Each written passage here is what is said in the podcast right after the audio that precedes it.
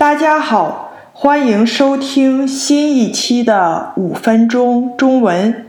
上期节目跟大家聊了三个外国品牌的中文翻译，分别是可口可乐、好事多和家乐福。因为时间有限，所以只聊到了这三个牌子。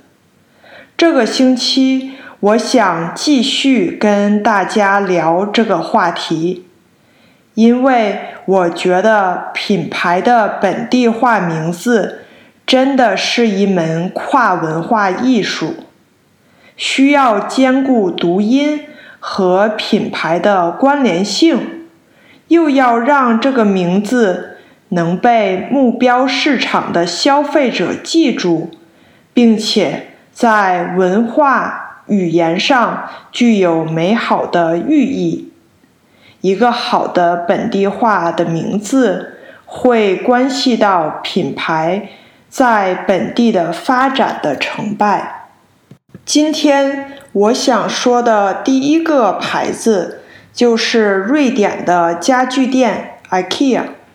其实 IKEA 这个名字原本是它的创始人的姓名。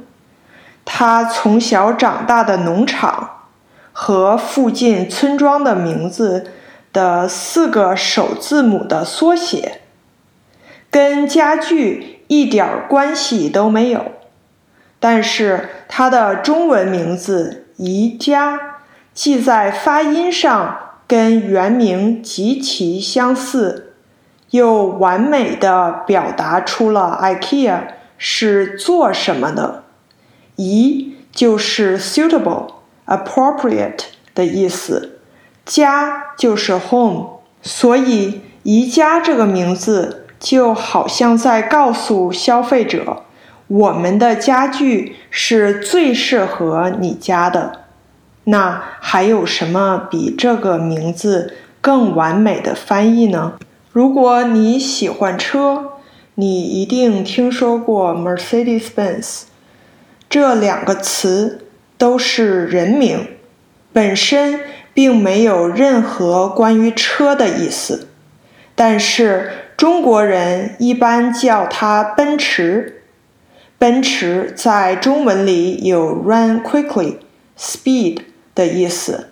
奔驰这个名字不但表达了奔驰车的优越的速度和性能，让人觉得。这个车就是速度和激情的象征，而且奔驰也和原名发音非常接近。l a n c o m 是一个法国化妆品品牌，它的中文翻译“兰蔻”也很经典。首先，它在发音上跟法语差不多，而且。他选的字的寓意也很棒。兰蔻作为化妆品，想要传递一种优雅、美丽、高贵的寓意，而中文里的“兰”和“蔻”正好有这样美好的文化内涵。兰在中国文化里有 beauty、elegance 的寓意，蔻源于唐诗。是少女的意思，所以寓意上代表年轻，很符合化妆品的功效。中文名对品牌发展影响的一个负面例子，就是 Best Buy 的中文名百思买。Best Buy 在中国市场的失败有各种原因，但不可否认的是，它的中文名。百思买并没有什么帮助，百思就是一百次思考，买电子产品思考太多太久，可能就不想买了吧。今天又跟大家聊了几个外国品牌的中文翻译，希望你也觉得这是有意思的话题。如果你喜欢五分钟中文，请帮我订阅、点赞。分享。感谢您的收听，我们下期再见。